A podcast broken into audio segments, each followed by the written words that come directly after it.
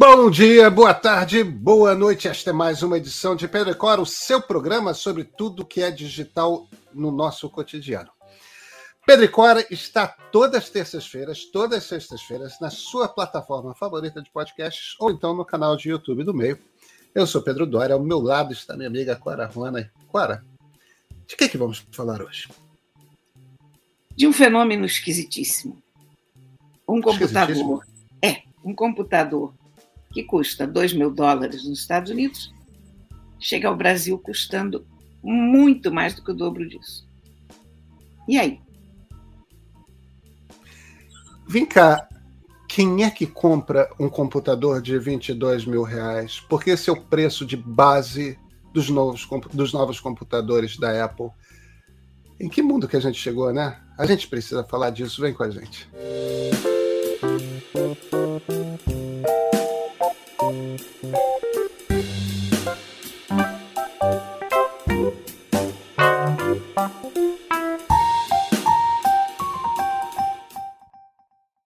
Cora, Rona, eu sei que você não é disso, mas você viu o último evento da Apple na semana passada?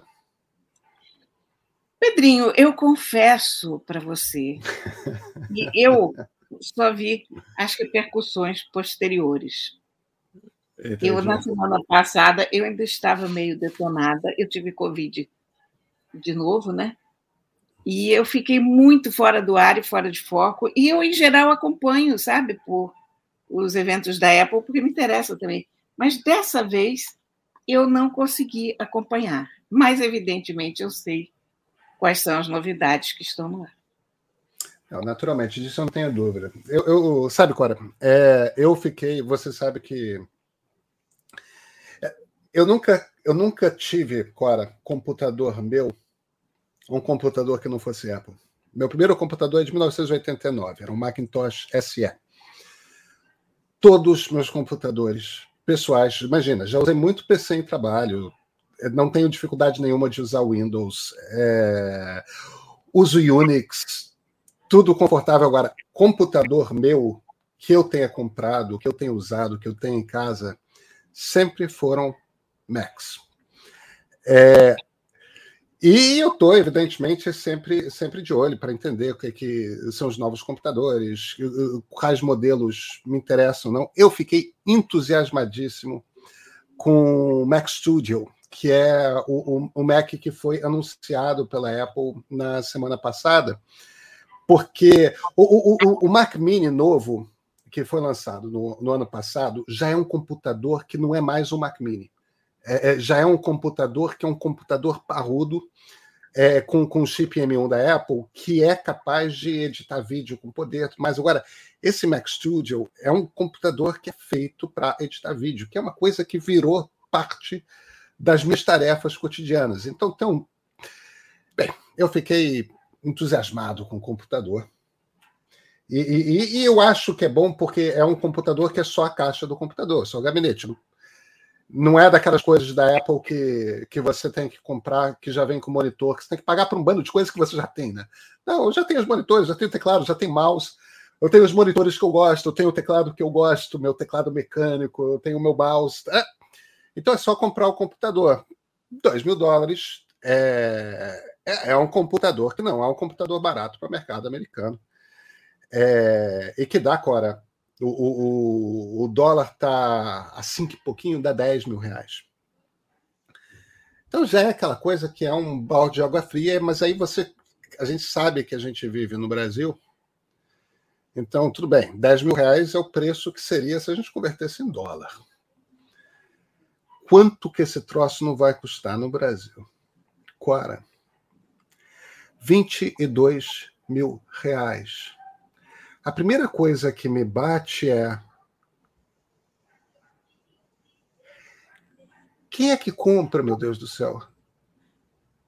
O, o que, que é um computador de 22 mil reais? Quem é que paga 22 mil reais por um computador? Como, como é que, mesmo que você tenha esse dinheiro, como é que você tem a coragem de pagar 22 mil reais por um computador agora? Como é, como é, é, é quase um quarto de 100 mil reais. É, como é que isso é possível, Cora? Sabe, eu acho que isso é um computador que vai ser comprado por estúdios, por empresas, pessoas jurídicas. Não que as pessoas jurídicas não pensem no que elas gastam, mas as pessoas jurídicas conseguem deduzir as coisas no imposto de renda com mais facilidade do que nós, pessoas físicas, então pode fazer algum sentido. Mas eu fiquei curiosa por causa desse preço. E eu fui checar quanto é que ele custaria na Índia. Porque a Índia tem problemas bem parecidos com os do Brasil. Tamanho de território, distribuição complicada, as peças têm que ser importadas e tal, né? Na Índia ele custa 14 mil, o equivalente a 14 mil reais. 8 mil reais de diferença. Quer dizer, não, ele não é barato, você compra de mais barato nos Estados Unidos. Mas veja que, que barbaridade essa, essa diferença de preço. Né? Eu, eu acho que o preço da, dos produtos de tecnologia no Brasil é surreal. Não é só esse Mac, é qualquer coisa que a gente compre aqui. É claro. É sempre é claro. incrivelmente mais caro, é pelo menos o dobro do preço do que a gente paga no exterior. E não dá para entender isso, sabe? Porque Quer dizer, dá para entender, a gente sabe como se chega nesse preço, porque você tem ICMS, você tem uh, imposto de importação, taxa de importação em cada pecinha, porque quando você monta um telefone no Brasil, ou você monta um computador, você não está fabricando todos esses componentes, uma boa parte deles são importados. Então, por mais que aquele troço tenha escrito Made in Brasil ali atrás, a gente sabe que que isso é um made in Brasil muito relativo. Você isso tem... quando é fabricado no Brasil. Isso é quando é montado no Brasil, né? É. E aí ele tem, tem subsídios e tem algumas vantagens, e mesmo assim custa os olhos da cara. Mas você tem a questão logística, porque é um país de dimensões continentais. Por que tudo vai de carro? Porque também a gente não tem uma, uma rede ferroviária ainda nessa altura do mundo a gente não tem uma rede ferroviária, né? Você imagina, a gente depende dos preços de petróleo para transporte de todas essas coisas. Quer dizer, significa que com essa brincadeira da Ucrânia tudo vai encarecer muito. Uhum. Uh, a gente teve a escassez de componentes, né? a escassez de componentes é mundial, ela não afetou só o Brasil. E você tem uma série de impostos em cascata, você ainda tem custo de segurança altíssimo, porque cada vez que um, um caminhão é roubado, a gente sabe que cargas roubadas são uma constante no Brasil, isso aumenta o preço do produto. Né? Então, a, a segurança do transporte dessas coisas também acaba incidindo no preço. Agora, o que nenhum governo percebeu até agora no Brasil e eu acho isso bem trágico do ponto de vista do desenvolvimento nacional, é que bem de tecnologia deveria.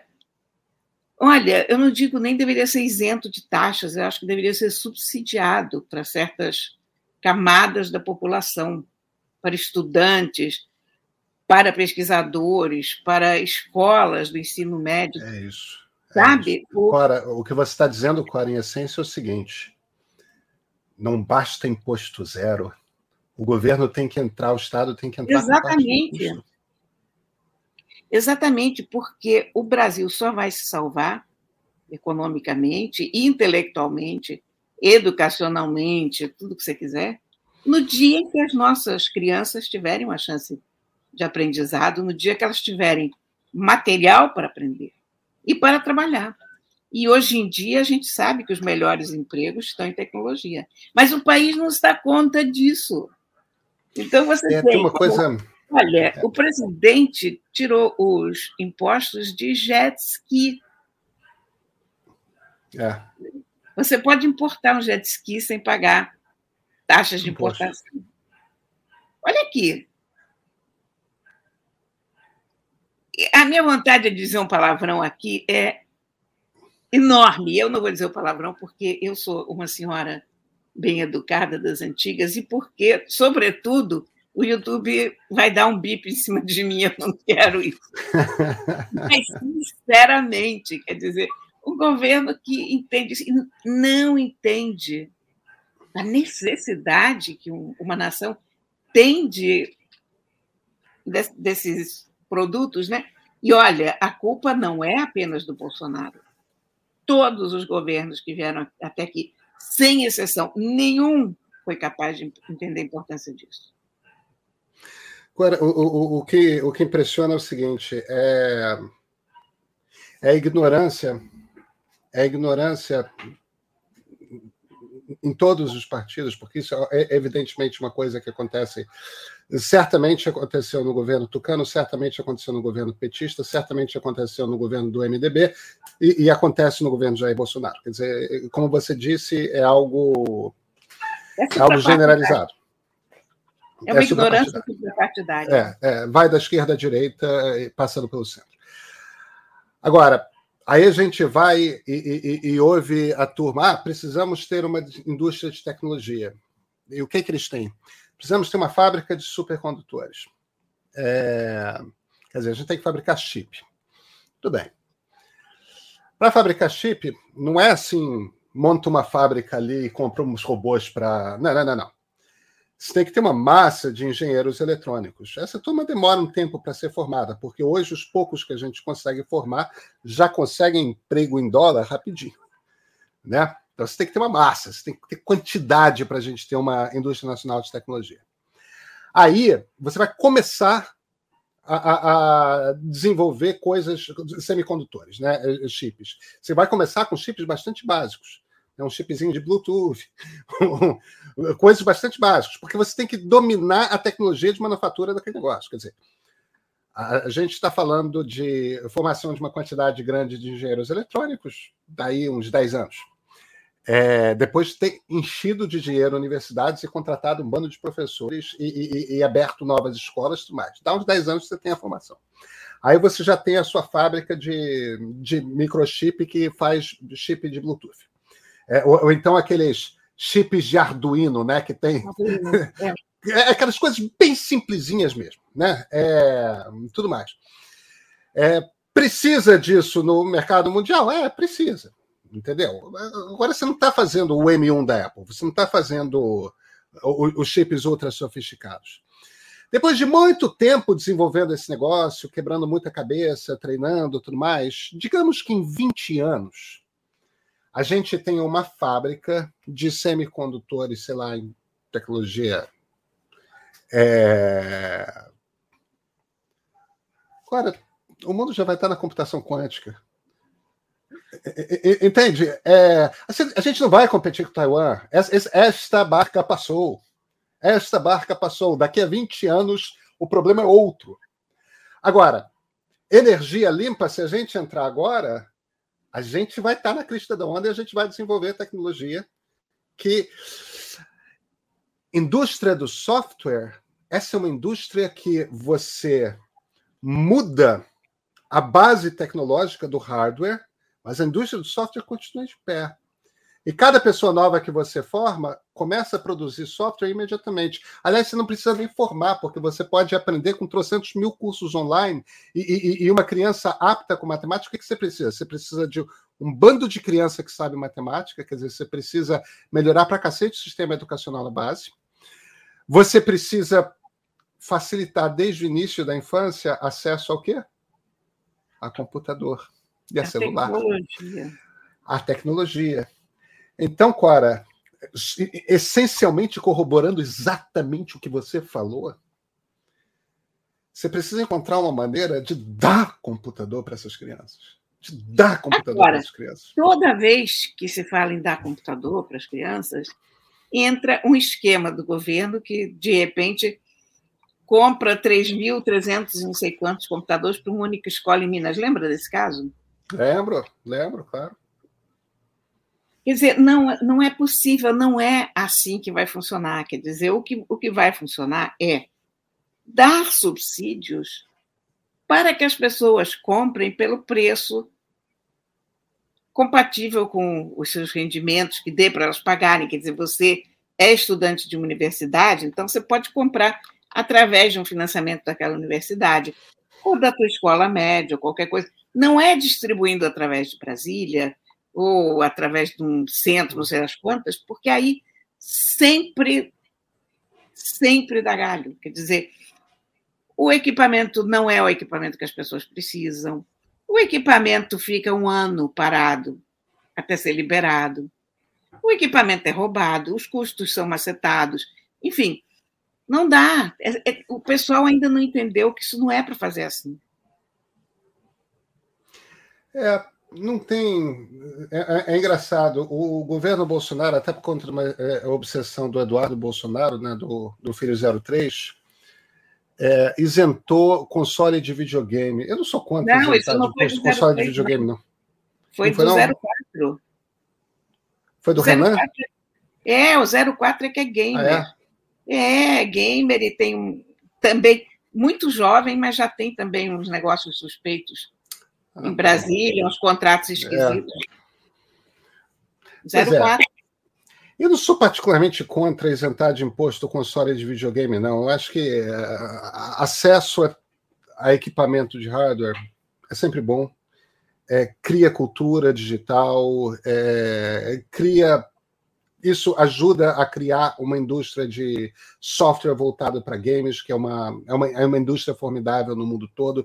Brasil tem é, já uma tradição estabelecida como indústria de desenvolvimento de games, tem muito para ampliar isso. Isto é um mercado grande. Não sou contra. Ah, por que ficar só no console? É. E o console não é a prioridade. A prioridade é o celular e é o, e é o computador. Eu até entendo se o celular é, entry level, o smartphone entry level é imposto zero, e aí você vai começando a dar algum tipo de imposto, e tudo bem, o cara que quer comprar um iPhone 13 paga imposto. Não é para duplicar o preço e botar mais, né? É duplicar e botar um ágio em cima do, do, do dobro, né? É, eu entendo que alguns produtos tenham algum tipo de imposto, mas você tem que ter uma base é, de, que, que seja o, o, o, essencial que a pessoa precisa, que para a gente estar dentro do mundo, para a gente ter uma possibilidade de desenvolver uma coisa, uma, uma, indústria de tecnologia, porque hoje o raciocínio de você cobrar essa, essa quantidade abissal de imposto, o raciocínio essencialmente é que ah, assim as pessoas vão ficar desestimuladas a comprar o, o, o, o, estrangeiro e vão comprar o similar nacional. Nunca funcionou. Há quantas décadas que isso não funciona? E quantas décadas mais será necessário para alguém se convencer, pelo amor de Deus, de que não funciona? É só ano de indústria jogado fora para que a gente podia estar criando. Olha, sabe uma coisa que me entristecia mais do que qualquer outra durante a quarentena da pandemia? Eram aquelas reportagens com crianças que estavam fora das aulas porque não tinham telefone celular em casa para acompanhar as aulas. Eu acho que isso foi uma falha do governo, quer dizer, entre as milhões de outras falhas, mas foi uma falha muito grave do gerenciamento da pandemia, porque Ali a primeira coisa que se devia ter feito. Tem criança fora da sala de aula. Criança que não tem equipamento para acompanhar as aulas. Distribui equipamento. Dá um jeito dessas crianças não perderem esse tempo da vida delas. Equipa as é. escolas. Mas não, né? Aí você vê o quanto as crianças perderam. A gente agora que está começando a ter uma ideia do que foi essa quarentena, essa pandemia para essa geração de crianças que está entrando agora na escola, que começou a aprender a ler, o tanto que elas regrediram. É, é, é muito assustador. Ah. E a gente não se dá conta disso e não atuar nesse. Eu me lembro, a gente falou de Índia no, logo no começo, porque eu fui ver. Eu, eu eu tenho maior interesse pelos custos de tecnologia na Índia, porque a Índia é um país que tem dado super certo na formação de, de cérebro. É, exatamente. Os indianos hoje têm uma das forças de trabalho mais poderosas nesse setor. E o governo indiano sempre deu subsídios. E, e, quando, é. quando, olha, quando eu tive na Índia, eu fiquei tão chocada com os custos de telefonia celular que eu não conseguia acreditar. Porque eu estava vindo de um país como o Brasil, que tinha o custo de telefonia celular mais alto do mundo, e caí num país que você botava, eu botei, sei lá, 500 rúpias de crédito no celular, e eu falava com o Brasil todo dia. Isso foi durante um mês. E não acabou. Não acabava. O custo era ridículo, era assim, infração de centavos. Por quê? Porque o governo entendia que aquilo ali era muito importante. É, e, e, não tem nenhum motivo. Eu, eu, entendo quando as pessoas se viram e falam: ah, você acha que vai virar Estados Unidos? Acha que vai virar Taiwan? Bem, Taiwan, 40 anos atrás, não era tanto assim, né? Tudo bem. Agora, virar Índia, a gente pode ambicionar, né, Cora? Claro. Quer dizer, a Índia tem um bônus demográfico que nós já não temos. Não, tudo bem. Tudo Mas bem. a gente, a gente poderia sim se inspirar na Índia, pelo menos. E a própria Coreia do Sul. Claro. A Coreia do Sul era um lugar atrasado. A Coreia do Sul passou por uma guerra monstruosa. Não sobrou nada em pé em Seul. Aliás, não sobrou nada em pé em nenhuma cidade coreana. Quer dizer, você, mas você visita Seul, isso é claro, você não tem nenhum prédio um pouco mais antigo naquela cidade, sabe? É, Aquela cidade é. que foi totalmente arrasada. Então, as pessoas conseguiram sair disso, conseguiram sair daquela época dos clones coreanos, que eram os computadores mais baratos e desprezados, lembra disso também? Assim claro. que, que começou essa onda de tecnologia no começo dos anos 90, os computadores que a gente conseguia comprar no Brasil, porque tinha reserva de mercado, porque era caríssimo, não sei o que. Quem vendia os mais baratos do mundo eram os coreanos, fazendo clone dos PCs. Olha para o que é a Coreia hoje.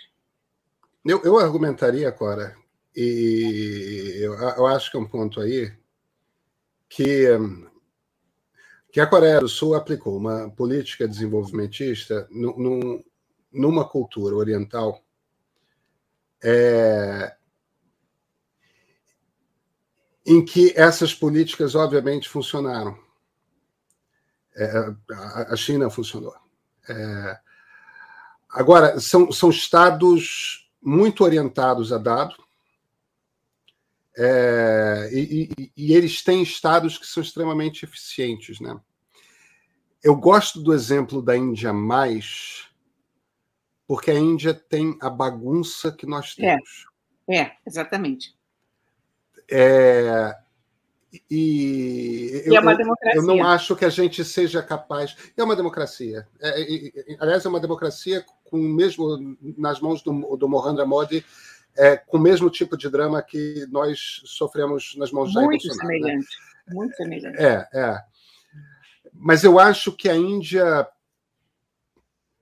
em levando-se em consideração, evidentemente, o fato de que estamos falando de uma, de uma civilização milenar, o que não é pouco, é, tem uma bagunça, tem uma desigualdade, tem uma, tem uma dificuldade de estender para a população, educação tal. Quer dizer, é, ela não tem a disciplina que culturalmente chineses e, e coreanos têm, que eu acho que facilita a aplicação de uma, de uma política desenvolvimentista. É, porque se você não tem um Estado extremamente capaz de se orientar por dado, ficar o tempo todo monitorando que a indústria está dando certo, que a indústria não está, tirar subsídios daqui. Quando você aplica num lugar como o Brasil, rapidamente vira um, um empresário molhando a mão de, de alguém aqui para continuar recebendo um subsídio X. É, é, é, aquela coisa, você começa a ver aqueles empresários riquíssimos e, e um bando de estaleiro que não dá certo, um bando de. Eu, eu sou muito cético a respeito de política é, desenvolvimentista no Brasil. Eu, eu, eu, gosto da coisa do imposto zero para equipamento, que é bota na mão das pessoas e vamos vendo o que, que dá. Eu aposto que vai ter um bando de criança que vai aprender a programar, eu aposto que vai ter. Você faz programas, pode ter programa do governo, não acho ruim, não. Eu, é, aliás, em vez de pegar esse dinheiro e dar para a empresa, pega esse dinheiro e bota na mão das pessoas na forma de computador. Pois é, exatamente isso eu acho que eu acho. certo. É, eu acho que o que tem que ser feito, eu sempre fui contra a ideia da distribuição de, de computadores através do governo central. É. Porque isso não funciona. É. Quer dizer, aliás, toda espécie de material, hein? Porque se você vê a bagunça que é livro didático também. Uh, claro. Enfim, claro. qualquer, qualquer coisa que você faça. Que Essas compras gigantescas centralizadas são sempre uma fonte de corrupção. Não Enquanto dá. que se você dá um voucher para a pessoa é comprar, exatamente. você vai alimentar loja local, você vai distribuir a riqueza ali naquela localidade, quer dizer, você tem vários ganhos, você, né? É... Você imagina o que seria do Bolsa Família se os recursos do Bolsa Família fossem distribuídos através de cestas básicas ou qualquer coisa assim. Nunca teria é claro. funcionado. É claro. O que funciona que... é botar na mão da pessoa. Você bota na mão da mulher da família, Exatamente. não do homem. Você e, e, quem decide que famílias que vão receber o Bolsa Família são as prefeituras que estão ali na ponta, que tem o um contato, é, que tem uma compreensão, tudo mais e, e, tem todo um sistema. O Bolsa Família é um programa formidável é, e, e, ele, e ele funciona em grande parte porque é confiar que a pessoa vai saber fazer as escolhas da família dela, né? Aquela mãe vai fazer escolhas direito para a família dela e, e, e, confiar na ponta, quer dizer, em vez de Brasília decidir quem distribui, que aliás é o grande problema do, dessa política do governo Bolsonaro que vai substituir, é, é a coisa de você botar na ponta quem que vai receber, quer dizer, você diminui muito. É, eles, eles é, fizeram o Brasil verde e amarelo, sei lá o que, que eles fizeram, um nome cafoníssimo também. Mas eu tenho a impressão que eles continuam usando a estrutura do Bolsa Família. É, mas eles querem centralizar em Brasília é. o, enfim. Cora, nos vemos na sexta-feira? Nos vemos na sexta-feira. Então, então até sexta.